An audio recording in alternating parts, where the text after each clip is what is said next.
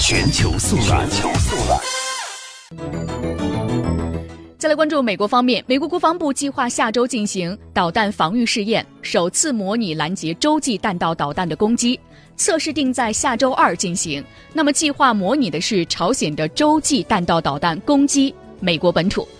目前，美国的导弹防御系统都只能够拦截射程较短的弹道导弹，技术上还未足以拦截动能较大的洲际弹道导弹。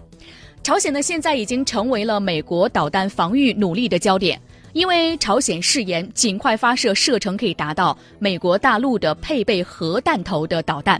而在五月十四号，朝鲜试射的火星十二型导弹射程可以达到四千五百公里，能够抵达美国的关岛。而主管导弹防御的美军将领表示，如果不加以遏制，朝鲜迟早会研发出洲际弹道导弹。